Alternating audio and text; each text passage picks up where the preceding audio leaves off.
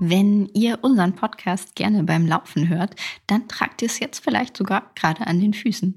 Ist das Thema unseres Podcasts, aber eigentlich Sie, die Laufschuhe nämlich. Die sind ja in der Laufwelt ein durchaus gefragtes Thema und es gibt ganz, ganz viele Fragen. Deshalb haben sich für diese Folge zwei, die sich ganz besonders gut mit Laufschuhen auskennen, ans Mikro gesetzt, nämlich Hanna Lindemann und Urs Weber und einmal die ganz grundlegenden Fragen rund um Laufschuhe und vor allem auch den Laufschuhkauf besprochen. Darüber hinaus geht es aber auch noch um ergänzende Themen, wie zum Beispiel die richtige Socke, die ich zum Laufschuh eben auch dazu brauche ja, gibt auf jeden Fall viele Tipps und Tricks in dieser Folge zu hören. Deswegen kann ich das Dranbleiben nur empfehlen. Ich bin Illa Wildner und wünsche euch jetzt im Namen der ganzen Redaktion viel Spaß mit dieser Podcast-Folge. In unserem heutigen Runners World Podcast sprechen wir über eines unserer Lieblingsthemen, das Thema Laufschuhe. Und äh, ja, wir widmen uns natürlich dem Laufschuh selbst. Wir widmen uns den wichtigsten Punkten bei der Laufschuhwahl online oder im Geschäft. Und wir sprechen über aktuelle Trends, wie zum Beispiel Carbon-Laufschuhe, Trailschuhe, wie viele Schuhe sollte man haben, was kommt gerade Neues auf den Markt. Und äh, daneben geht's aber auch um ein paar spezielle Fragen, wie zum Beispiel Einlagen oder die richtige Laufsocke oder welcher Schuh ist zum Beispiel für Einsteiger geeignet, für schwerere Läufer oder was ist der Unterschied zwischen Männer- und Frauenlaufschuhen. Und beim Podcast sprechen heute Hanna. Und Urs. Hallo. Hi, Hanna. Ja, ich freue mich auch schon sehr, weil Laufschuhe sind ja nun doch äh, hier in unserem Arbeitsalltag ein großer Teil. Wir beschäftigen uns da ganz schön viel mit und ähm, es gibt da, glaube ich, einfach viel, viel mehr Aspekte, als man vielleicht äh, denkt, wenn man sich so den ersten Laufschuh kauft. Deswegen gibt es da auf jeden Fall einiges zu besprechen. Genau. Und die Zahl der Laufschuhe nimmt immer mehr zu. Es nimmt die Zahl der Laufschuhhersteller zu, aber auch die Zahl der Modelle. Insofern wird die Auswahl natürlich sehr viel größer, aber sie wird auch nicht unbedingt leichter, weil man die süße Qual der Wahl hat. Und da wollen wir uns natürlich mal den wichtigsten Fragen so beim Laufschuhkauf zuwenden. Wobei, und das war, Hanna, da sind wir ja gerade drüber gestolpert, eine der uns begeisternden Zahlen, dass äh, unsere Leserinnen und Leser und Userinnen und User im Durchschnitt eine ganze Menge Laufschuhe haben. Genau, sechs Paar Laufschuhe im Schnitt äh, hat, haben unsere Leserinnen und Leser. Hat mich auch überrascht, ist ganz schön viel. Es ist ja kein Geheimnis, dass es äh, dem Laufen gut tut, dem Training gut tut, wenn man das in verschiedenen Schuhen macht und nicht immer den gleichen trägt. Ähm, sechs Paar ist aber eine ganz schön hohe Zahl, finde ich, pro Kopf. Ist eine hohe Zahl, aber ähm, es zeigt natürlich, dass ähm, die Läuferinnen und Läufer heute sehr wohl unterscheiden nach dem Terrain, auf dem sie laufen und nach dem Einsatzzweck. Und da sind wir jetzt eigentlich schon gleich so beim Thema. Ne? Also man kommt heutzutage äh, nicht mehr nur mit einem oder zwei Paar Laufschuhe aus, sondern man kann sich eben für jedes Terrain oder für jede Trainingsform auch unterschiedliche Laufschuhe zulegen. Genau, das macht es spannend und interessant, aber man muss natürlich auch immer wieder entscheiden für einen bestimmten Laufschuh. Und eine andere Zahl, die uns dann noch so über den Weg gelaufen ist in der Vorbereitung des Podcasts, ist, dass unsere Leserinnen und Leser, 35 Prozent der Leserinnen und Leser, sehr oft oder oft im äh, Laufshop kaufen, also in ein Geschäft gehen, in ein spezialisiertes Laufgeschäft. Und da hätte ich zumindest, glaube ich, die Zahl der Menschen, die online kauft, sehr viel höher eingeschätzt.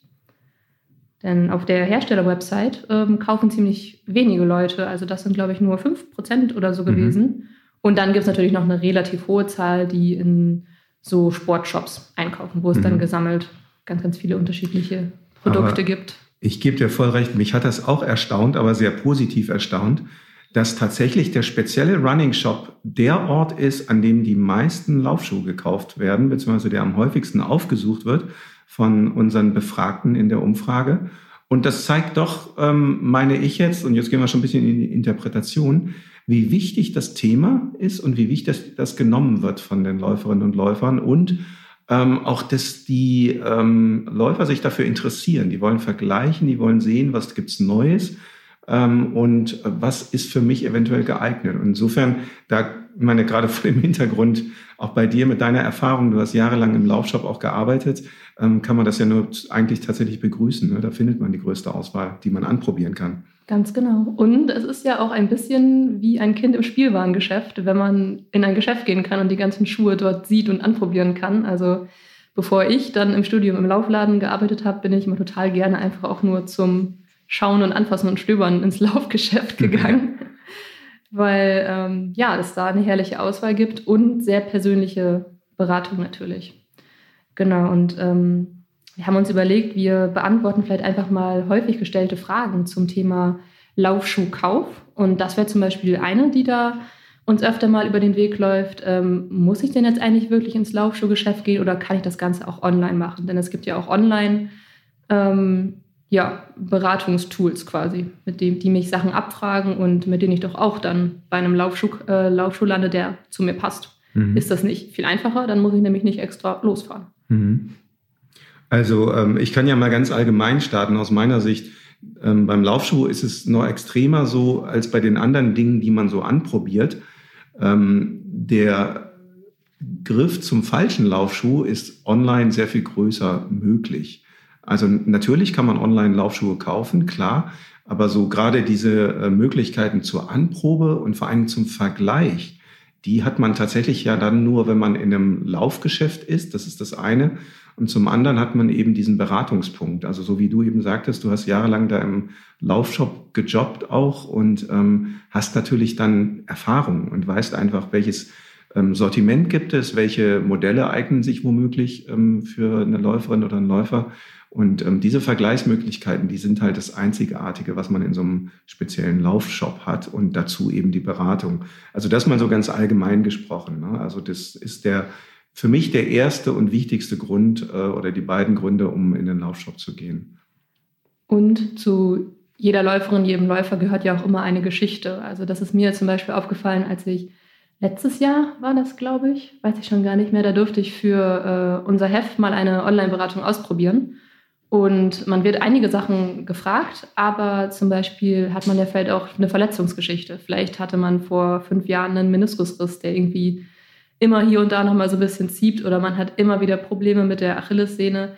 Das war etwas, was ich in der Online-Beratung nicht gefragt wurde. Und im persönlichen Gespräch, in, in einem Laufgeschäft, sind das dann Aspekte, die mit berücksichtigt werden können. Und mhm. das ist, denke ich, auch, wie du schon sagst, einer der wichtigsten Vorteile, wenn ich halt mich aufmache und in den Laufladen gehe. Mhm. Ähm, da kann ich direkt einhaken. Ich bin neulich mit einem alten Bekannten von mir gelaufen, der lange, lange Jahre im Laufgeschäft gearbeitet hat und beraten hat. Und so nach einer Stunde meinte er zu mir, sag mal, ähm, hast du hier an der Stelle irgendwie eine Verletzung am Bein? Und ähm, war tatsächlich so, da hatte ich eine auskurierte Verletzung. Aber er hat das an meinem Laufstil gesehen, dass ich da nicht ganz gerade lief. Und ähm, das äh, sah man tatsächlich von außen. Und das kann man natürlich nur im Laufshop feststellen, beziehungsweise bei so einem kundigen Auge von so einem Laufshop-Berater, Beraterin, die das dann sehen und sagen so, wie können wir da reagieren, welchen Laufschuh müssen wir da nehmen oder worauf müssen wir da eventuell achten. Ne? Also das sind Sachen, die kann man einfach online tatsächlich nicht ersetzen. Genau, aber bevor wir jetzt die Online-Beratung komplett in den Abgrund drehen, es gibt natürlich vielleicht auch Situationen, die es erfordern. Zumindest jetzt in dieser Corona-Ausnahmesituation war es ja gut, dass es die gab. Also ich denke, das war also gerade die Corona-Pandemie war ja eine Zeit, ähm, in der total viele Menschen mit dem Laufen angefangen haben. Und dann ist es natürlich super, wenn es diese Möglichkeit gibt, weil es natürlich immer noch besser ist, als wenn ich einfach mich äh, so ein bisschen durchs Netz klicke und irgendeinen Laufschuh kaufe. Von daher. Absolut. Und ich meine, grundsätzlich ist erstmal jeder Laufschuh, den man hat, besser als der Laufschuh, den man nicht hat.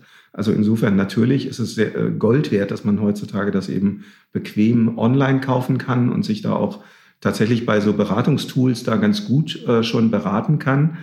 Ähm, und man hat natürlich auch ein großes Sortiment, man kann viel vergleichen, man kann sich erstmal kundig machen und äh, in den verschiedenen Rubriken sozusagen auch stöbern und bei verschiedenen Herstellern stöbern und bei verschiedenen Läden ja auch stöbern. Ne? Denn es haben ja auch immer mehr Sportgeschäfte, immer mehr Running-Geschäfte eine wirklich gute Online-Beratung, ähm, wo man also zu dem für einen persönlich geeigneten Laufschuh geführt wird durch verschiedene Klicks. Und das funktioniert auch ganz gut.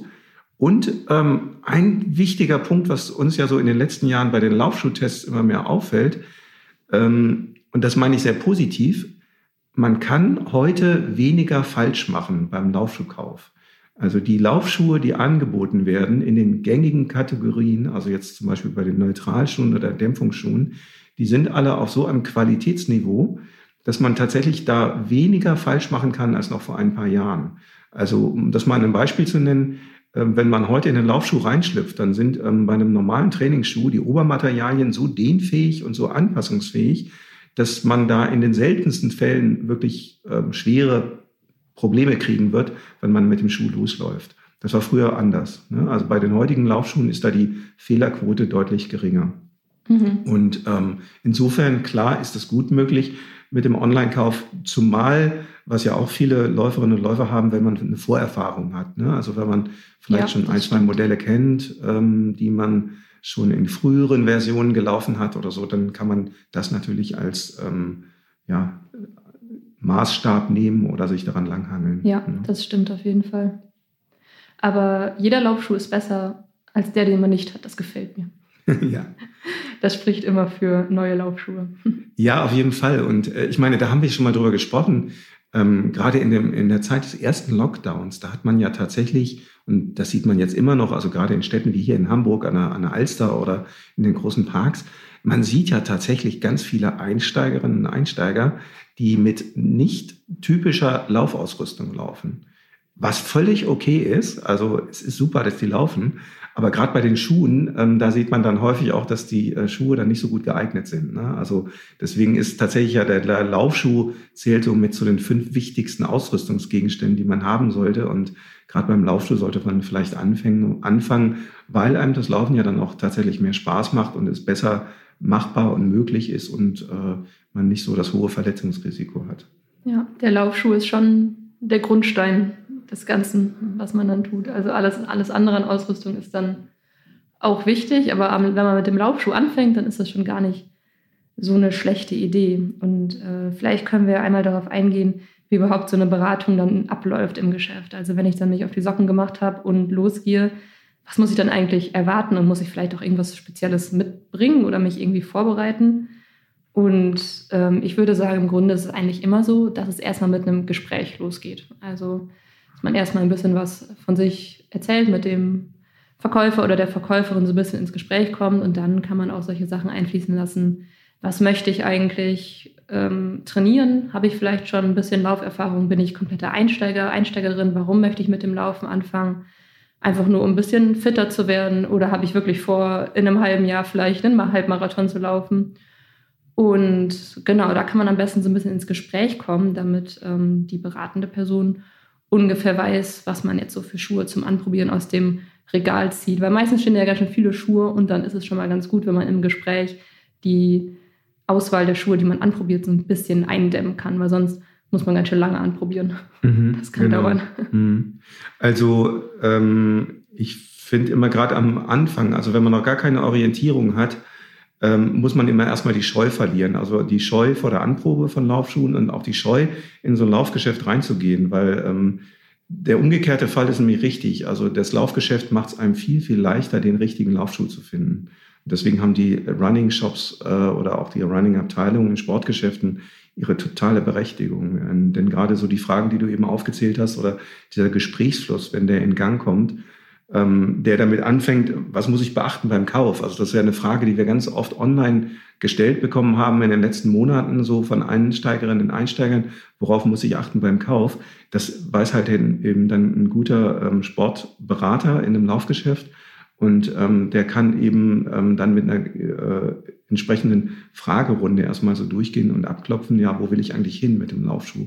Und das ist ja tatsächlich dann auch schon eine der ersten wirklichen Fragen, wo will ich tatsächlich laufen? Ne? Das ist ja so ganz entscheidend. Das muss man sich vorher ähm, überlegen, beziehungsweise erstmal klar machen, dass es halt für die unterschiedlichen Terrains, für die unterschiedlichen Gegenden, in denen man läuft, auch unterschiedliche Laufschuhe gibt. Ähm, Stichwort Trailschuhe. Also wenn ich mir überlege, ich will jetzt gleich von der Haustür loslaufen und laufe erstmal auf Asphalt, dann bin ich mit einem Trailschuh erstmal nicht so gut unterwegs, ne? sondern ähm, das sind dann eher Schuhe, die für ja abseits der befestigten Wege gemacht sind, zum Beispiel. Ja.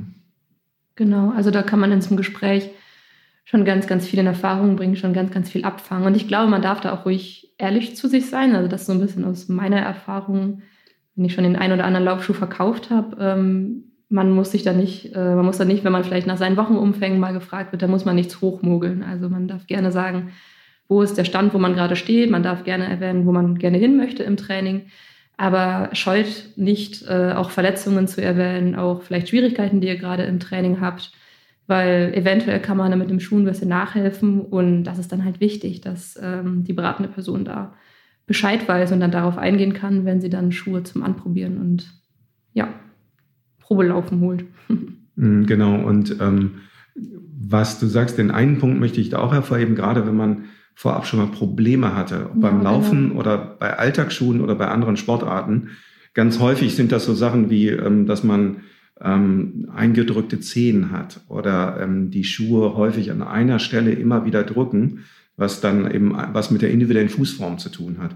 Und so etwas kann man tatsächlich dann ähm, durch eine Laufschuhberatung sehr gut auffangen. Ne? Also wo man dann eben entsprechende Modelle beachtet, die zum Beispiel dann eben eine schmalere Ferse haben, damit der Fersenschlupf nicht so hoch ist oder die eine breitere Zehenbox haben, damit die Zehen mehr Platz haben zur Ausdehnung.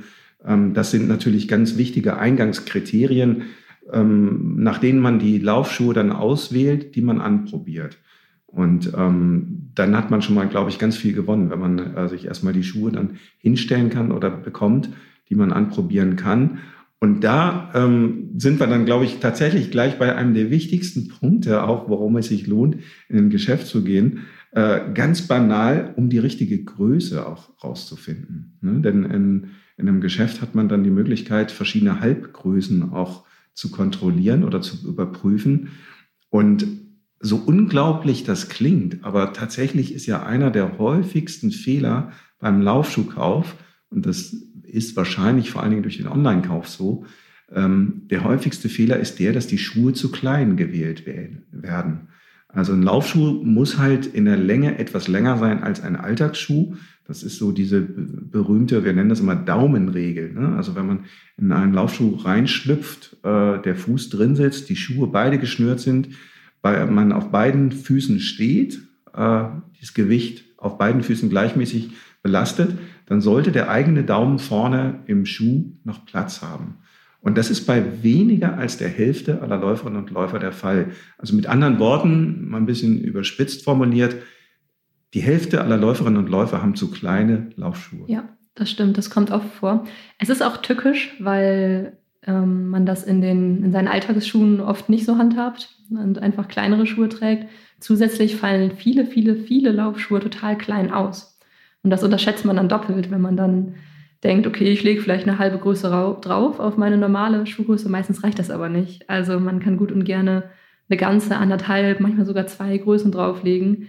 Und da ist es super wichtig, dass man es anprobiert und äh, ja, nicht die Schuhe dann auf einmal zu Hause stehen hat und nicht reinpasst oder vielleicht auch erst nach zehn Läufen merkt, die sind zu klein, weil ich dann auf einmal äh, unangenehme schwarze Fußnägel Ganz habe oder Blasen oder sonstiges. Ja. Genau. Ja, ganz genau. Ähm, das ist übrigens ein ganz, ganz wichtiger Tipp, vor allen Dingen für Laufanfängerinnen und Anfänger. Denn ähm, man beobachtet dass, dass gerade bei Laufeinsteigern, dass sich auch in der Anfangsphase des Laufens die Füße, ich sage jetzt einfach mal, entwickeln, dass die Füße sich ausbreiten und tatsächlich auch größer werden. Also ich kenne da verschiedenste Beispiele. Also um mal einen zu nennen, ein, ein Anfänger aus einer Laufgruppe, der mit einer US-Größe 10 anfing und zwei Jahre später bei Größe 11,5 angekommen war. Und ähm, die 10 passte ihm mehr oder weniger am Anfang, die war auch zu klein, aber er konnte damit laufen.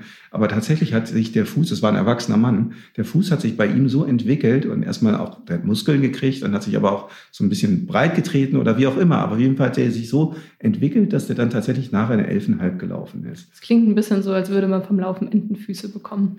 Mhm. Ganz so schlimm ist es, glaube ich, nicht. Nee, ich glaube, das ist ein, ähm, also da müsste man jetzt die Biomechaniker fragen, aber der Effekt, der da passiert ist, dass man die Füße biomechanisch so nutzt für die Aufgabe, für die sie gebaut sind. Ne? Und ähm, die Füße sind nicht dafür gebaut, dass sie unter dem Schreibtisch ähm, stehen den ganzen Tag und nicht belastet werden oder dass wir den ganzen Tag sitzen oder vielleicht die durchschnittlichen 800 Meter, die ein Deutscher am Tag geht, damit gehen, sondern die Füße sind dafür gebaut, dass wir ähm, laufen, dass wir sie belasten, dass wir auf einem Bein stehen, auf dem anderen Bein stehen und ähm, dass wir den ganzen Tag eben oder einen großen Teil des Tages eben stehend unterwegs sind. Und ähm, deswegen, glaube ich, kommt dieser Effekt, dass bei vielen Einsteigerinnen und Einsteigern die Füße sich tatsächlich erstmal entwickeln. Die kommen sozusagen ein bisschen in ihre natürliche Form zurück. Und dazu kommt noch ein anderer Effekt. Du hast das eben schon auch gesagt, die, bei den modischen Schuhen ist es häufig so, dass die eigentlich von der Leistenform zu klein sind. Oder die ähm, modischen Schuhe sind auch häufig gerade mit diesen spitz zulaufenden Zehenboxen konstruiert, was der Mode geschuldet ist, aber nicht der Anatomie. Ne? Also der, in der Anatomie ist es nicht so, dass der, dass der Fuß vorne spitz wird, äh, sondern das ist der Schuh. Ne? Und dem passt sich der Fuß dann notgedrungen an. Und ähm, deswegen äh, kann es tatsächlich sein, dass ich bei, gerade bei Anfängerinnen und Anfängern in der ersten Zeit die Füße erstmal noch entwickeln und ausbreiten und die, die Größe tatsächlich der Füße größer wird. Hm. Ja, also ich glaube, wenn man einmal anfängt, Laufschuhe im Alltag zu tragen, dann kann man damit auch gar nicht mehr aufhören. Es ist einfach das stimmt.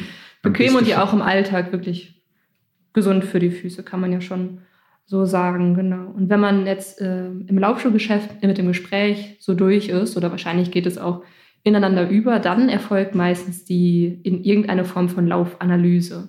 Und die kann ganz unterschiedlich aussehen. In dem Laufgeschäft, in dem ich äh, gearbeitet habe, ähm, hatten wir ein Laufband.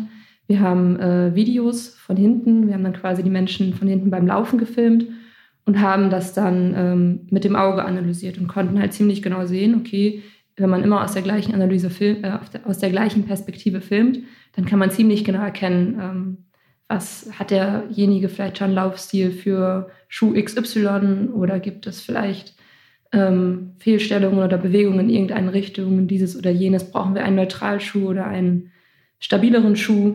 Genau, aber das kann ganz unterschiedlich aussehen. Viele Laufläden haben auch sehr, sehr genaue ähm, Analyse-Tools, mhm. die man zum Beispiel äh, auf einer Platte stehend ganz genau analysieren kann, wie man im Stehen alleine schon die ähm, Füße belastet. Und das kann man dann natürlich auch übertragen auf, äh, auf das Laufband und auf den Laufstil. Mhm, so Druckmessplatten, ne? genau. so Belastungslinien. Und ähm, genau was du sagst, finde ich wichtig. Das Wichtige ist nämlich, dass man zunächst erstmal sich das ganz neutral anschaut.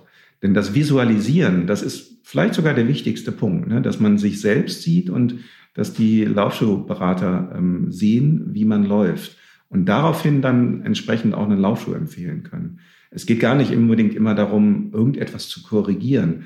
Denn grundsätzlich ist es ja so, es gibt nicht den einen perfekten Laufstil, sondern jeder Mensch läuft ein bisschen anders als der andere. Was man aber auf einem Laufband oder bei so einer Analyse sehr wohl und sehr gut feststellen kann, ob es zum Beispiel Disbalancen gibt ne? oder ob man den Körper ähm, oder wie stark unterschiedlich man ähm, beide Beine einsetzt. Ne? Also das ist so, ähm, der, jeder Körper ist eine Folge von Asymmetrien. Also kein Mensch hat zwei gleiche Körperhälften. Aber das kann sich im Laufstil natürlich sehr stark dann niederschlagen. Und das kann dazu führen, dass man, was einem häufig selbst gar nicht bewusst ist, die beiden Körperhälften unterschiedlich bewegt. Und das kann man bei einer Laufstilanalyse oder so einer Laufbandanalyse im Geschäft eben tatsächlich sehr, sehr gut sehen. Und daraus dann können die Berater dann eben auch Rückschlüsse ziehen, welche Schuhe dann möglicherweise geeignet sind. Genau, und ich glaube, es ist auch super wichtig, dass man wirklich läuft im Laufladen und auch da eventuell mit Analyse, Analysegeräten Zahlen ermittelt. Denn manchmal sind die Zahlen stehend, ähm, können ein bisschen trügerisch sein und sind dann ganz anders oder man hat eine ganz andere Balance als tatsächlich beim Laufen. Also das kann ganz äh, unterschiedlich sein. Und genau auch Aspekte wie, äh, komme ich mit dem Rück- oder mit dem Vorfuß auf, sind ja auch Hinweise darauf, äh, in welche Schuhrichtung es gehen könnte. Genau. Ja. Ich glaube, das ist einer der wichtigsten Unterschiede. So, also die, auf die wir ja zum Beispiel auch bei der Auswahl unserer Testläuferinnen und Testläufer immer eingehen, weil ähm, wie der Fuß auf dem Boden aufsetzt und wie er abrollt, das ist ganz entscheidend für die Auswahl der jeweiligen Laufschuhe. Es gibt halt diese, ähm, also typischerweise unterscheiden wir immer Rückfußläufer, Mittelfußläufer oder Vorfußläufer. Und ähm, die überwiegende Zahl aller Läuferinnen und Läufer ist ein, sind Rückfußläufer. Also die kommen mit der Ferse auf, meistens mit der äußeren Fersenkante und rollen dann über den gesamten Fuß ab. Ähm, wohingegen eben Mittelfußläufer kaum oder nur sehr gering mit der Ferse aufkommt und dann gleich den Belastungspunkt auf dem Mittelfuß hat. Und das ist eben etwas, was man hervorragend sehen kann bei einer Laufstilanalyse. Sei es jetzt auf dem Laufband oder noch besser auf einer Laufbahn, Die, es gibt immer mehr Geschäfte auch, wo man auf einer Laufbahn dann laufen kann. Da würde mich auch tatsächlich nochmal deine Meinung interessieren, weil ähm, wir das bei uns, also wir hatten auch ein Laufband im Laden, ähm, leider keine Laufbahn innerhalb des Ladens. Manchmal sind wir aber nach draußen gegangen und haben, ähm, sind dann dort quasi Probe gelaufen. Und da habe ich mich äh, immer gefragt, wie groß ist eigentlich der Unterschied zwischen dem Laufstil auf dem Laufband und draußen auf der Straße, weil ich habe da immer einen relativ großen Unterschied gesehen und glaube, gerade wenn man das gar nicht kennt, gar nicht auf dem Laufband läuft, das kenne ich sogar von mir selber. Also wenn ich irgendwie mal einen Kilometer auf dem Laufband äh, laufe, dann äh, ist das sehr viel eieriger und wackeliger als auf der Straße. Und das kann dann ja äh, in Sachen Analyse einen ziemlich großen Unterschied machen. Ja, voll. Also das ist genau meine Erfahrung. Die ähm, Laufbandanalyse ist gut und ist sehr hilfreich und sagt schon viel aus, aber sie ersetzt nicht das Beobachten des Laufstils oder des Laufens so in der Natur, also auf natürlichem Untergrund oder ähm, einfach draußen vorm Geschäft oder auf einer Laufbahn im Geschäft. Ja, also bei, bei der Laufbandanalyse kommt einfach immer der Störfaktor Laufband dazu, dass man sich immer konzentrieren muss mhm. auf diese meistens 50 oder im Idealfall über 50 Zentimeter breite Fläche und im Idealfall über 1,80 Meter lange Lauffläche, aber trotzdem, man muss sich immer darauf konzentrieren. Total, und das macht doch fiese Geräusche und das alles irgendwie ein bisschen einfach alles anders als draußen, wo man normalerweise läuft. Ja, und es fühlt sich auch anders an. Leute ne? zumindest, ja. Diese Laufbänder sind irgendwie in irgendeiner Form meistens gedämpft auch. Also das heben dann die Laufbandhersteller vor. Ist auch gut und wichtig so. Aber das führt natürlich dazu, dass man anders läuft. Also der Laufstil ist anders, man setzt den Fuß anders auf. Und was ein ganz entscheidender Effekt ist, ähm, die Körperhaltung ist eine andere. Also der Körperschwerpunkt entspricht beim Laufbandlaufen meistens nicht dem, wie man den Körperschwerpunkt sonst normalerweise hat. Also sprich, das häufigste Phänomen, was ich kenne, was man beobachtet, ist, dass der Oberkörper weiter nach vorne gelehnt wird beim mhm. Laufbandlaufen. Und das beeinflusst natürlich die Kraftkurven äh, immens und äh, führt auch zu einer anderen Druckpunktmessung, was den äh, Laufstil angeht. Ne? Also bei der biomechanischen Messung, wie man den Fuß aufsetzt und wie der Fuß abrollt. Mhm. Also deswegen nochmal, also ich glaube, eine Laufbandanalyse ist sehr hilfreich, kann sehr hilfreich sein. Aber man darf das nie für ganz bare Münze nehmen, was man dort sieht, sondern muss das immer so ein bisschen in Anführungszeichen sehen. Aber um auf den Punkt von davor zurückzukommen, um zum Beispiel zu vergleichen, ähm, welche Schuhe man ausgewählt hat, äh, um zwei Schuhe vergleichend zu testen auch. Da kommen wir jetzt ein bisschen weg von der Laufbandanalyse oder Laufstilanalyse. Da ist ein Laufband natürlich super. Also ähm, Besser noch, wenn man so draußen laufen kann, wenn es trocken ist oder die, die Schuhe so ausprobieren kann. Oder zum Beispiel auch den Aspekt, was wir eben hatten, dass man mal eine halbgrößere Unterschied ausprobiert. Ne, denn ähm, wenn man einen Schuh im Stand anprobiert, ähm, dann merkt man meistens die zu enge Schuhform, gerade in der Schuhspitze nicht.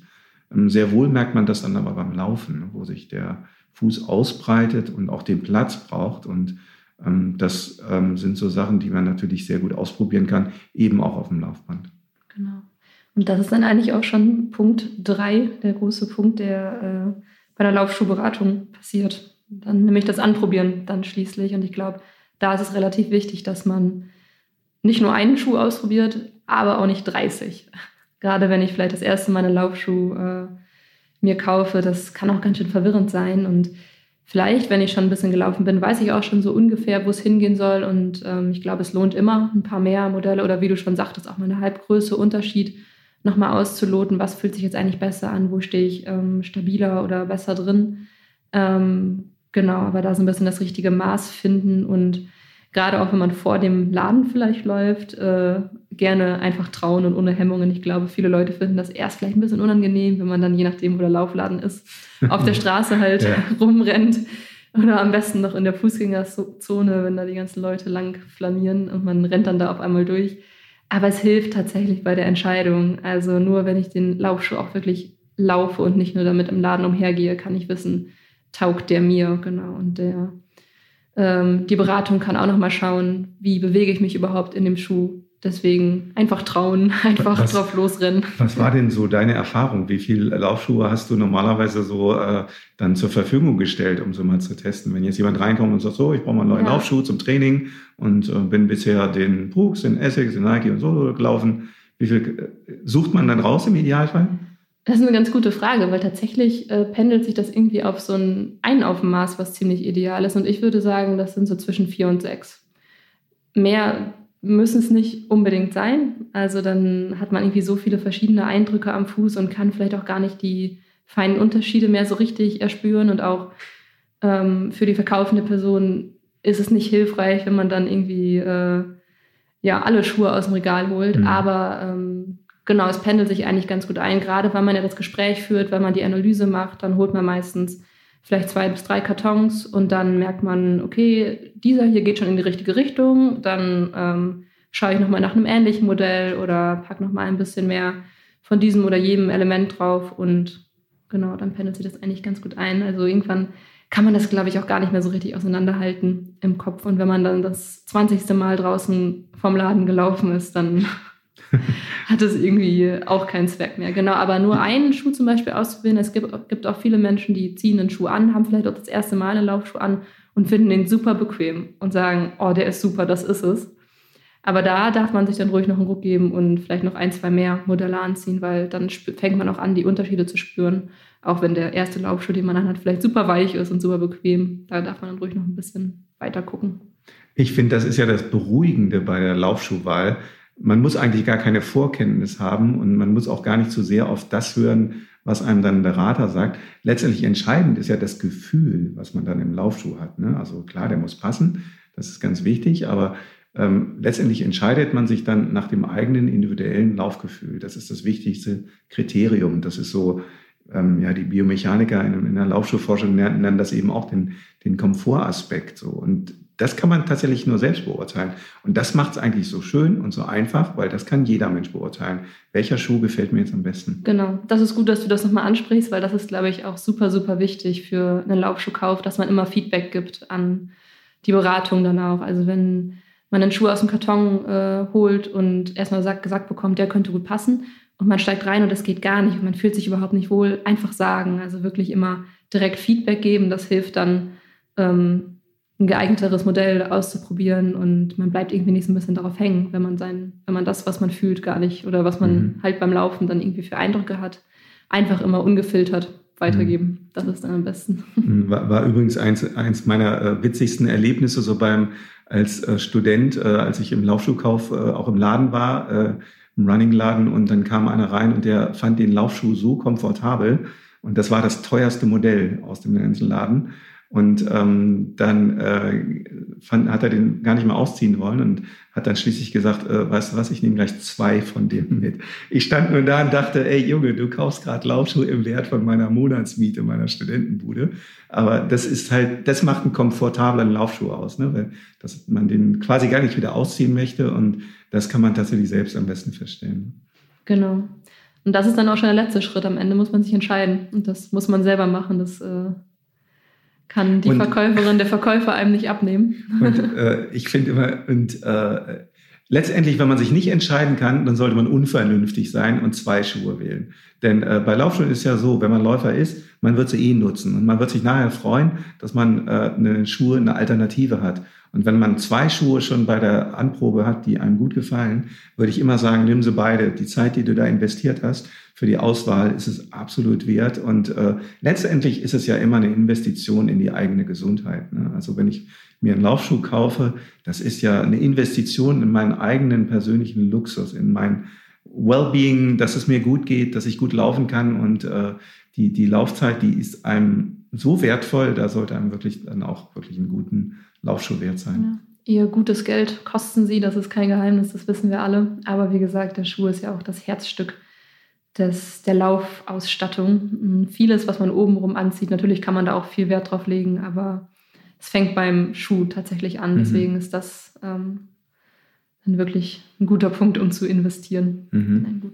Übrigens eine ganz pragmatische Leserfrage, die tatsächlich gerade äh, online reinkam, war, ähm, ich habe zwei unterschiedlich große Füße, welchen äh, Fuß muss ich jetzt zur Wahl nehmen? Die Antwort ist ganz klar natürlich immer den größeren Fuß. Also die Schuhgröße richtet sich immer nach dem größeren Fuß, dem längeren und auch dem voluminöseren. Den anderen muss man alt anpassen. Das ist halt leider so. Aber man kann auf jeden Fall niemals oder darf auf nie, jedenfalls niemals einen Fuß einzwängen oder zu kleine Schuhe kaufen, weil der andere Fuß eventuell kleiner ist. Und das Problem ist übrigens sehr, sehr häufig, und Nichtläufer wissen das häufig gar nicht, dass sie so arg unterschiedlich große Füße haben. Aber in der Tat ist es so, also das gibt ganz alte Untersuchungen. Ähm, ich weiß, New Balance hat da mal mit angefangen, als sie diese Fußvermessungen gemacht haben und haben dann äh, ganz erstaunt festgestellt, ups, die Menschen haben ja ganz unterschiedliche linke und rechte Füße. Ja, das ist so. Kaum jemand hat gleich große ähm, äh, Füße, ne? links ich auch und rechts. Nicht. Also es hat was mit Rechts- und Linkshänder zu tun natürlich wie man ähm, gewachsen ist und mit den Asymmetrien. Wichtig ist schon mal die Erkenntnis, dass man weiß, welcher äh, Fuß ist denn jetzt eigentlich der maßgebliche, also sprich, ja. welcher Fuß ist größer. Das stimmt. Das ist bei mir auch so. Da ist links definitiv mehr Platz im Schuh noch ja. als rechts. Und ich habe auch noch eine häufige Frage. Und zwar auch ziemlich simpel. Wie lange kann ich denn so einen Laufschuh eigentlich dann benutzen, wenn ich ihn mir gekauft habe? Und da muss man sagen, kommt ziemlich auf die Art ähm, des Schuhs an und auf das Laufverhalten. Genau, also einen ähm, relativ robusten Dämpfungsschuh, den ich äh, 20 Kilometer die Woche äh, laufe, kann ich sehr, sehr, sehr, sehr viel länger nutzen als ein minimalistisches ähm, mhm. Lightweight-Trainer-Modell, ähm, mhm. was ich vielleicht 40 Kilometer die Woche laufe auf Asphalt. Da mhm. muss man, glaube ich, sehr auf die Abnutzungserscheinungen des äh, Schuhs einfach achten.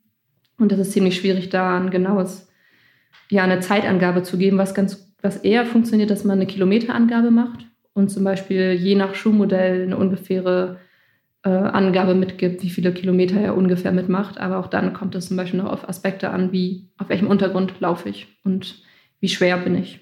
Genau, ganz wichtig. Ne? Der, der Vergleich irgendwie, also ein, ein, Autobus belastet die Reifen auch anders als ein Kleinwagen.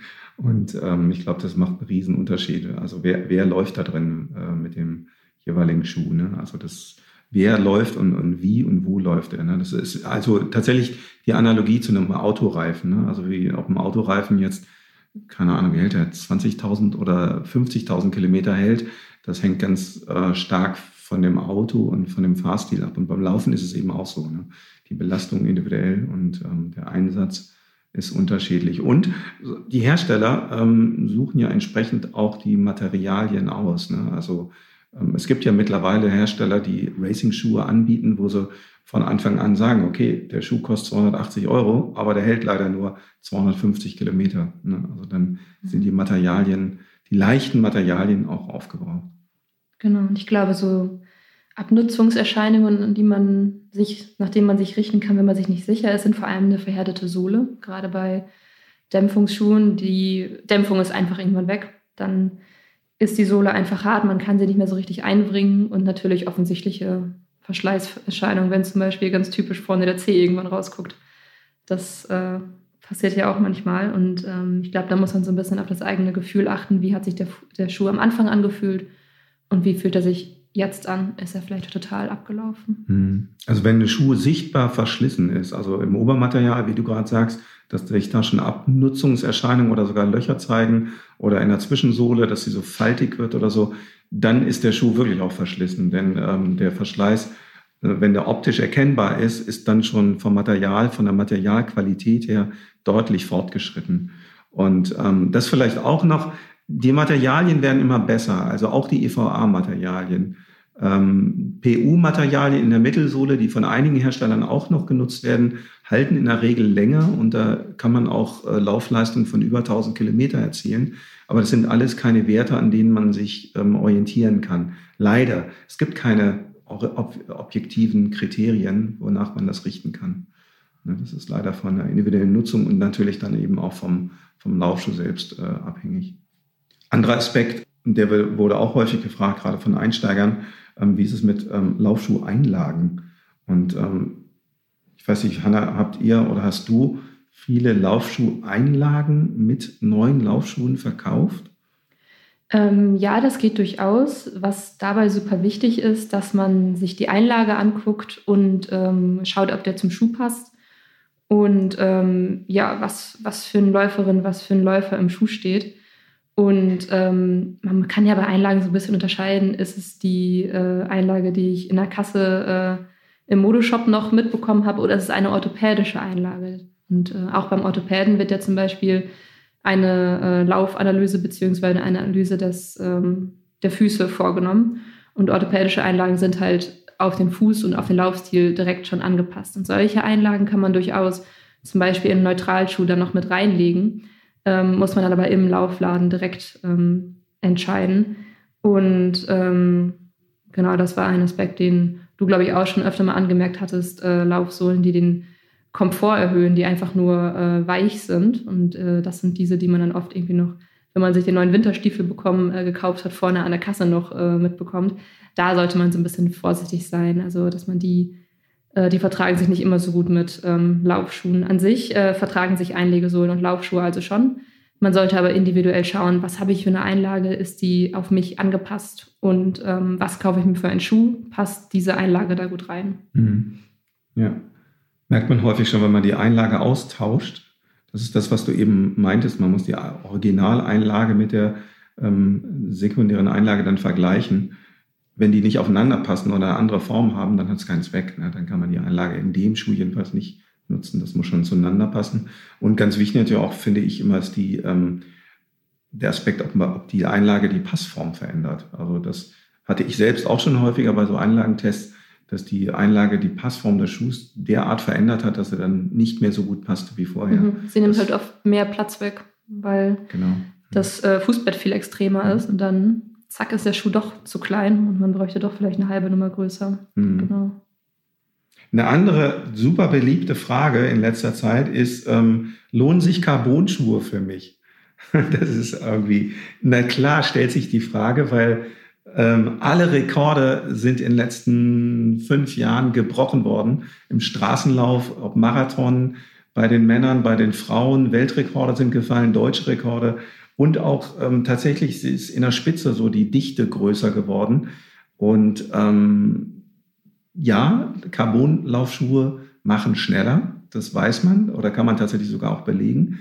Aber ähm, ist der Laufschuh, der Carbonlaufschuh universell empfehlbar? Da machen wir immer eher ein Fragezeichen. Ne? Das stimmt. Also ich denke, man kann es schon so ein bisschen als Hype auf Carbon bezeichnen. Also aus allen Ecken von allen Herstellern kommt ein Carbon-Modell nach dem anderen. Und äh, da kann man sich dann schon fragen, ähm, okay, lohnt sich das jetzt für mich als Hobbyläuferin vielleicht? Und ich denke, da muss man sehr genau schauen, auf welchem Niveau, wie ambitioniert man läuft, mit welchen Trainingsumfängen, in welchem Tempo. Ähm, ich denke, für einen sehr ambitionierten Hobbyläufer lohnt es sich auch wirklich auf jeden Fall. Also es ist äh, so, dass man dann auch äh, nicht nur als Eliot Kipchoge von sowas profitiert. Wenn ich aber meine 30 gemütlichen Kilometer die Woche sammle, dann ähm, muss ich das Geld nicht investieren. Hm, ja, das, also an dem Punkt bin ich total bei dir. Also wenn man Hobbyläufer ist, der keine Wettkampfambitionen hat, dann braucht es das nicht, auf keinen Fall. Wenn man ambitionierter Läufer ist, dann ist das eine andere, andere Geschichte. Und auch dann muss man aber an die Geschichte ein Sternchen dran machen. Das ist so ein bisschen wie ein Hightech-Sportgerät, sage ich mal. Also ein bisschen Respekt muss man vor den Carbon-Schuhen haben. Ähm, das haben auch unsere Testerfahrungen jetzt hier gezeigt, dass ähm, wie bei Spitzensportlern auch, wir gesehen haben, dass die Testläuferinnen und Testläufer tatsächlich häufiger mit Carbonschuhen dann über entstehende Schmerzen geklagt haben oder zumindest Irritationen, weil die Biomechanik in einem Carbonschuh ist einfach eine andere, beziehungsweise das Abrollverhalten. Und das ist ja auch gewollt. Ne? Also der, das, ähm, ohne das jetzt die ganze Geschichte auszugraben, aber das ist ja eigentlich die Idee hinter der versteifenden Carbonsohle in der Mittelsohle eines Laufschuhs, dass sich die Biomechanik verändert in gewünschter Form, also dass sie effizienter wird, ne, dass man Kraft einspart. Und ähm, das muss man bei Carbon-Themen auch immer sagen. Ähm, es geht nicht um das Carbon allein, sondern es geht immer auch um den reaktiven Kunststoffschaum. Die Carbonsohle an sich ist ein uralter Hut. Also das gab es schon, äh, Carbon-Schuhe mit Carbonplatten in der Mittelsohle gab es schon vor 30 Jahren tatsächlich Laufschuhe. Aber da hatte die Carbonplatte eine ganz andere ähm, Zweckmäßigkeit, eine ganz andere Funktion, nämlich allein die versteifende. Heute in der Kombination mit den reaktiven Kunststoffschäumen, die es tatsächlich noch gar nicht so lange gibt, verändert sich tatsächlich die Biomechanik. Und ähm, das führt ähm, oder kann tatsächlich eben ähm, zu Belastungsstörungen führen, also sprich sogar zu Verletzungen. Und das muss man am Anfang immer ähm, als Warnung sozusagen mitgeben. Ich glaube, ein ganz wichtiger Punkt ist auch noch, dass äh, Carbon-Schuhe oft einhergehen mit sehr, sehr hohem Sohlenaufbau und sehr, sehr viel von diesem extrem leichten Dämpfungsschaum, weil ähm, das macht den Schuh auch ein bisschen instabiler und da muss dann äh, eine Läuferin, Läufer drin laufen, die das in ihrem, mit ihrem Laufstil auffangen kann, die da mhm. wirklich, äh, genau, die kleinsten Fußmuskeln werden belastet und da, genau, muss man dann schon, ähm, ja, das abfangen können. Also ich habe ja auch das Glück, dass ich diese Schuhe testen darf und ich muss sagen, es macht ziemlich viel Spaß. Also die machen wirklich viel Spaß zum Laufen, aber äh, man läuft auch durchaus manchmal instabil darin mhm. und da mhm. muss man, glaube ich, wirklich, ja, wie du schon sagtest, aufpassen, dass man dann nicht äh, mit Schmerzen dann irgendwann davon mhm. geht oder oh ja. sich eine mhm. Verletzung mhm. einfängt, weil man dann doch. Ja. Wobei das Gute ist, und das haben wir jetzt gerade aktuell auch beobachtet, jetzt in den zurückliegenden Wochen, wir sind ja mittlerweile bei, ich würde es mal nennen, Carbon 3.0 oder 4.0. Also die Carbon-Schuhe, die es jetzt aktuell gibt, haben schon nichts mehr mit denen zu tun, oder doch haben noch was zu tun, aber die sind sehr viel mehr auf den ich sag mal in Anführungsstrichen, normalen Läufer ausgerichtet und nicht nur auf den Elite-Läufer. Also die äh, Carbon-Schuhe der ersten Generation waren ganz klar für die Elite-Läufer ausgerichtet. Das fing ja auch an ähm, mit der Geschichte, dass man eben den Marathon-Weltrekord verbessern wollte. Dafür wurden die, war ursprünglich diese Idee ja geboren. Und ähm, mittlerweile, ähm, also wir haben mittlerweile, muss man ja auch dazu sagen, äh, von über zwölf Herstellern ähm, Carbon-Schuhmodelle. Und mittlerweile ist das aber, ähm, ich würde mal sagen, demokratisiert. Also der Carbon-Schuh ist tatsächlich demokratisiert und der lohnt sich eben auch für einen Marathonläufer, der eben nicht zwingend den Marathon unter zwei Stunden 30 läuft, sondern auch für jemanden, der möglicherweise drei Stunden 30 läuft und der profitiert eben auch von diesen reaktiven Zwischensohlenmaterialien und der ähm, Biomechanik. Aber wie gesagt, diese, ähm, die, diese Begeisterung für das Thema Carbonschuhe, die muss man immer im Verbund sehen mit der Diskussion, dass es ähm, ein Eingriff ist in die Biomechanik und überall da, wo man was verändert, können eben Probleme entstehen. Ne? Also ich, ich weiß, man merkt es vielleicht auch, wir müssen uns immer so ein bisschen unsere unsere Aufregung bei dem Thema verbergen und äh, das, das Thema einfach so richtig da, da ist so richtig Fahrt reingekommen in das Laufschuhthema. Ne? Und wir sind da echt total euphorisch, dass es diese Schuhe gibt. Und wir haben ja auch Testläufer, wir laufen ja selbst auch so oft, wie es geht mit solchen Schuhen. Aber wie gesagt, wir haben eben auch die Erfahrung gemacht, es, es verändert was und es äh, kann tatsächlich auch mal in eine nicht gewünschte Richtung führen. Mhm. Übrigens haben wir ja Carbon-Modelle jetzt auch neuerdings sogar auch in Trailschuhen. Und anfangs haben wir da gedacht, was in Trailschuhen? Aber mittlerweile haben wir jetzt auch die Erfahrung gemacht, ähm, geht. Also es gibt tatsächlich Modelle, ähm, da kann man auch auf dem Trail sehr, sehr vernünftig mitlaufen. Und, ähm, aber wie immer, das, äh, die Modelle, und das ist das Schöne, ich sagte es ja eben, über zwölf Hersteller haben diese Carbon-Schuhe. Mittlerweile ist die Auswahl so groß, dass man tatsächlich nicht nur auf ein oder zwei Hersteller beschränkt ist, sondern dass man wirklich eine breite Palette da hat und ähm, auch von den Passformen da äh, eine Palette äh, zur Verfügung hat. Also da ist wirklich für viele Läuferinnen und Läufer ein Angebot mittlerweile da. Genau. Stichwort Trail. Das ist noch so ein anderer Bereich des Laufens, der ja auch steil nach oben geht, könnte man sagen. Ich glaube, ganz früher waren Trailläufer echt so eine kleine Gruppe an Läuferinnen und Läufern, die irgendwie äh, durch den Wald gerannt sind und so ein bisschen komisch angeguckt wurden. Inzwischen wird es immer, immer beliebter und das merkt man halt auch an der Schuhauswahl. Also die Anzahl an Trail- äh, Modellen wird immer höher und auch die Anzahl an den sogenannten Hybridschuhen, also Schuhe, die man ähm, durchaus auf Trails äh, laufen kann, aber auch auf der Straße, also die dann ein etwas leichteres äh, Profil haben, mit dem man dann vielleicht nicht äh, im Gebirge äh, ganz verrückte Sachen macht, aber ähm, genau, mit denen man dann zum Beispiel auch vor der Haustür loslaufen kann und ähm, vielleicht erstmal durch ein paar Straßen laufen muss, um überhaupt ähm, auf die Wiese in den Wald zu kommen. Und ähm, das ist, glaube ich, was, ja, was wir auch ganz stark merken, dass die äh, Trail-Modelle, ja, dass da die Auswahl immer breiter wird und mhm. dass einfach immer mehr Leute machen und ja auch aus gutem Grund. Das ist ja auch einfach schön. ja. Also das ist, glaube ich, das ist so einer der Trends, der mich auch mit am meisten begeistert hat, so in den letzten, ähm, weiß ich nicht, drei bis fünf Jahren. Dass zum einen diese Dämpfungsschuhe, die haben sich wahnsinnig entwickelt und so, aber bei den Trailschuhen, du sagtest eben diese Hybridmodelle, ne, die haben mittlerweile eine Einsatzbreite gefunden, dass man eben nicht nur damit auf Trails, auf klassischen Trails laufen kann, sondern dass man damit überall sehr, sehr gut unterwegs ist. Ne? Also ob es jetzt ein, ein, Waldweg ist, ein Waldpfad oder so ein die meisten Waldwege sind ja mittlerweile auch ge, gewalzte, festgefahrene Waldwege, ähm, wo man eben auch mit einem Komfortschuh dann besser unterwegs ist. Und da sind eben diese Hybridmodelle, die es von vielen Herstellern mittlerweile gibt, eben auch mit aufwendigeren Zwischensohlen hochwertigen Zwischensohlenmaterialien, die sind da echt super geeignet. Also die, die Trailschuhe haben uns da, glaube ich, echt ein Laufspektrum mittlerweile eröffnet. Das ist richtig super und das ist einer der wichtigsten Trends, so die wir in letzten äh, Jahren so beobachten konnten. Und ich glaube, das ist auch ein wichtiger Grund dafür, auch dass das Traillaufen so populär geworden ist. Genau, also die Hybridschuhe sind wirklich verrückt, weil man den Unterschied kaum merkt. Also das Profil ähm, denkt, sieht man und denkt, oh, das sieht aber unbequem aus und damit auf Asphalt zu laufen. Aber tatsächlich Konstruktion und äh, Mittelsohle erlauben es total komfortabel auf der Straße auch damit unterwegs zu sein. Ich kann dann aber trotzdem noch durch den matschigen Wald laufen. Also es ist eine super spannende äh, Entwicklung und mal schauen, was da noch so möglich ist. Ja, mal schauen. Und äh, auch tatsächlich, da haben wir ja auch eine Explosion von Modellen gesehen. Also mhm. es gibt eine Unzahl von, nicht eine Unzahl, eine, eine riesige Zahl von Trailschuhherstellern und Modellen. Also das ist echt Wahnsinn. Haben wir jetzt auch gerade wieder gesehen. Ne? Wir haben diese ja, die Schuhe zusammengestellt für die Laufschuhwahl des Jahres, wo also die populärsten Laufschuhe gewählt werden können. Und die Kategorie, wo am meisten Zuwachs war seitens der Hersteller, war mhm. tatsächlich die Trailschuh-Kategorie. Ich würde sagen, mit Abstand. Das mit Abstand, wirklich, ja. Äh, ja. Krass. Andern ja. auf die Kategorie. ja. Also das kann so weitergehen. Ne? Übrigens, eine, eine Bemerkung finde ich da immer wichtig. Irgendwo ähm, ähm, weil das so Berührungsängste gibt. Eigentlich sind wir äh, so hier in Mitteleuropa, wir sind ja alle Trailläufer. Ne? Also wenn man amerikanische Definition von Traillaufen nimmt, dann sind wir alles Trailläufer, weil wir eben bevorzugt, also ich sage immer, der klassische, traditionelle, uralte Waldlauf, das ist ja auch schon in der amerikanischen Definition für viele schon ein Traillauf. Ne? Also deswegen ähm, darf man da gar keine Berührungsängste haben, im Gegenteil.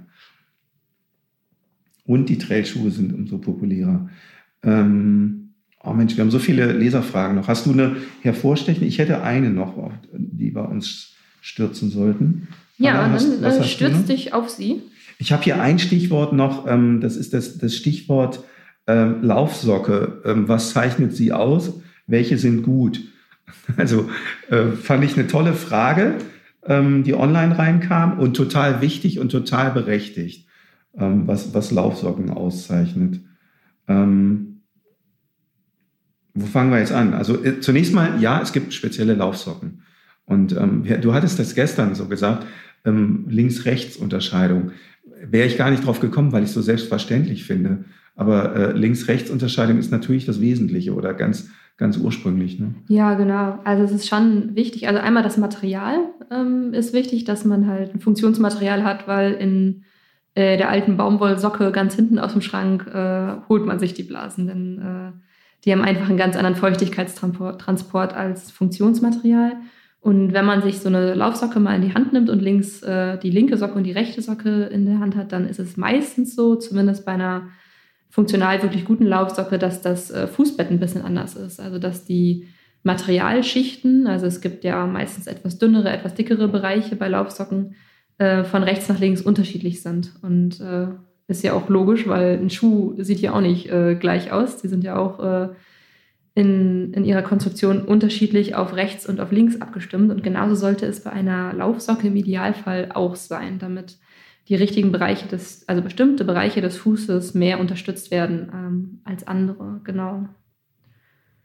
Du sprachst eben Material an, das ist natürlich essentiell. Also ähm, ein Fuß im Schuh oder generell Füße schwitzen stark aber vor allen Dingen an der Sohle und nicht obendrauf. Deswegen müssen die Materialien, die an der Sohle sind, eben gerade spezielle Materialien sein, die keine Feuchtigkeit binden, was eben eine Baumwollsocke macht. Also eine Baumwolle bindet Feuchtigkeit und eine Funktionssocke tut das eben gerade nicht, sondern die Faser der Funktionssocke nimmt an sich kein Wasser auf und sondern leitet eben Feuchtigkeit nach außen weiter. Deswegen kommt diesen Material und den Materialkomponenten bei einer Laufsocken so eine große Bedeutung zu. Das muss eben abgestimmt sein.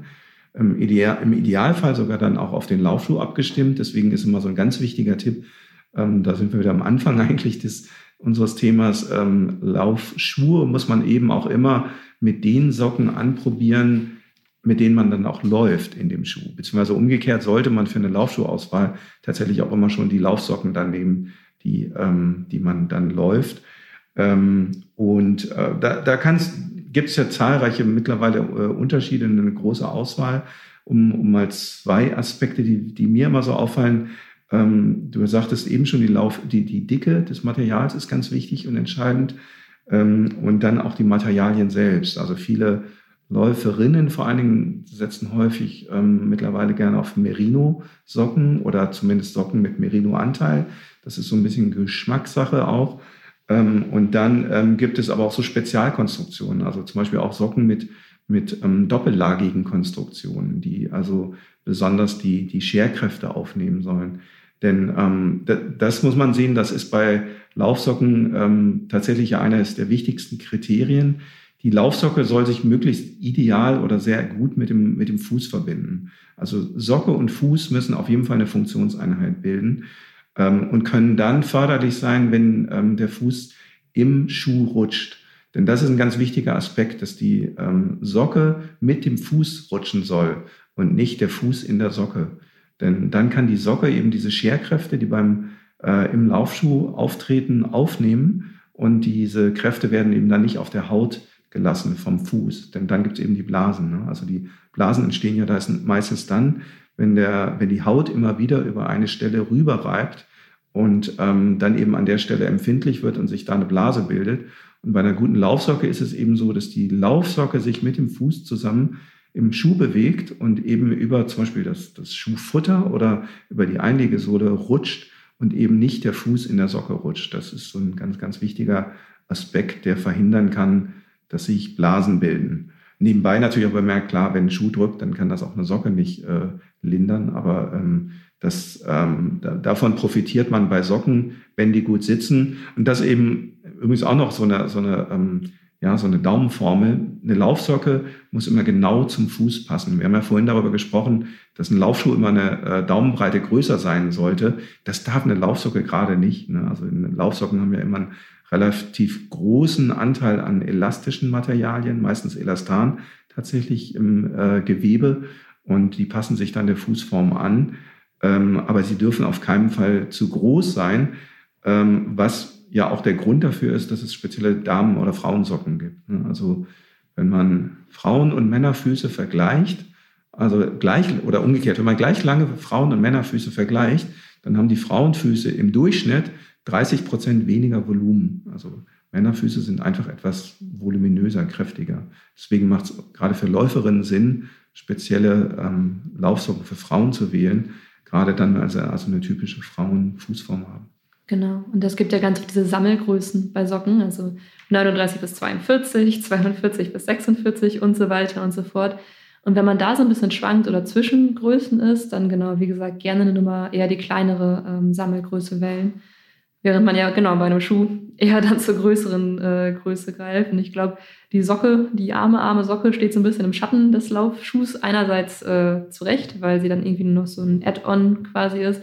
Aber letztendlich ist sie dann wahrscheinlich doch wichtiger, als äh, man manchmal denkt, weil sie halt genau Blasen verhindert und äh, viel beim Komfort ausmacht. Und es gibt ja auch eine unfassbare Anzahl an verschiedenen Sockenmodellen, jetzt rein optisch gesehen. Ja, also wollte da, ich sagen, weil du gerade sagst, die äh, Socke steht so ein bisschen im Schatten des Schuhs. Ja, stimmt, aber ich bin ja total happy. happy. Nicht. Mittlerweile ist es ja echt so ein Modeaccessoire mhm. geworden. Ne? Also man findet auf jeden Fall die passende Socke zum Outfit oder zum Schuh. Ne? Das stimmt. Das ist auch immer wichtig, dass es zusammenpasst. Mhm. Und das, äh, Übrigens ja auch eine coole Muster ne? drauf sind. Wie, wie hoch sind deine Socken? Ich trage gern so mittelhohe, mhm. ähm, ganz hohe, beziehungsweise gut, das, man könnte jetzt auch von Kniestrümpfen wirklich anfangen zu sprechen, aber ich trage meistens so mittelhohe. Mir ist es immer sehr wichtig, dass die über den Knöchel gehen. Mhm. Ähm, so Sneakersocken, die halt wirklich ganz, ganz niedrig sind. Also ich glaube, ich könnte jetzt nicht per se davon abraten, weil ich viele Leute kenne, die darin laufen und überhaupt keine Probleme haben. Aber da sollte man schon darauf achten, dass sie halt nicht mit in den Schuh reinrutschen, weil zack, gibt's, äh, bilden sich Falten ja. und ähm, ja, das ist dann nicht so gut. Keine Half Socks bei dir? Nee, es müssen okay. mittelhohe sein, ja. einfach mhm. äh, weil man dann das coole Muster darauf noch ein bisschen besser okay. sieht. Wie hoch sind deine Laufsocken? Äh, du tatsächlich sehr unterschiedlich. Also ich laufe mittlerweile kaum, oder ich habe so eine Phase gehabt, bin ich sehr gerne Kompressionssocken gelaufen. äh, laufe ich momentan gar nicht mehr gerne. Kann ich gar nicht sagen, warum. Ähm, aber ich habe ähm, tatsächlich auch, was ich eben sagte, ich habe immer so eine mitteldocke, mitteldicke Sockenform. Also diese ganz dünnen mag ich auch nicht mehr.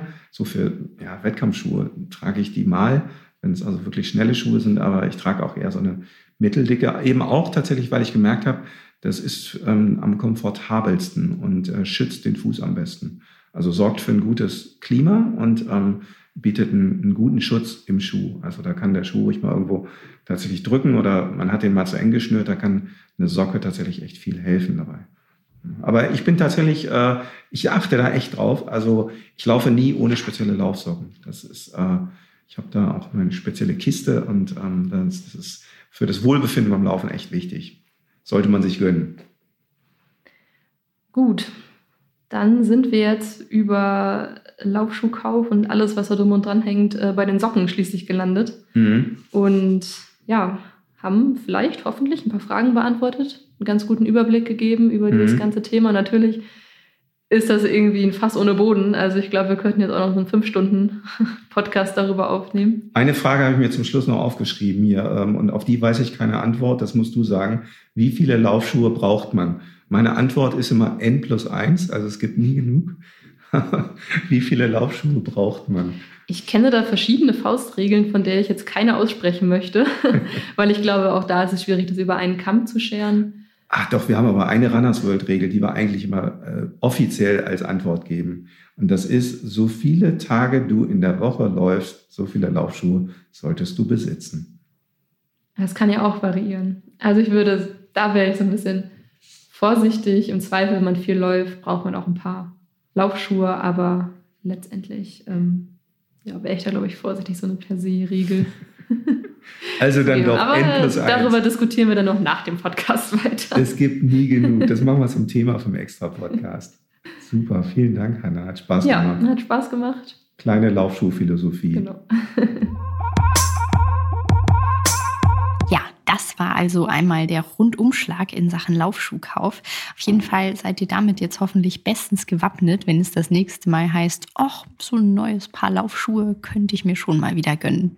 Wenn es das nächste Mal heißt, hier ist die neue Runners World Podcast Folge, dann seid ihr hoffentlich auch wieder mit dabei. Das würde uns auf jeden Fall sehr freuen. Damit ihr das nicht verpasst, abonniert unseren Podcast sehr gerne, wenn ihr das noch nicht gemacht habt. Und wir freuen uns auch, wenn ihr uns eine Bewertung mit vielen Sternen dalasst. Das könnt ihr also gerne machen.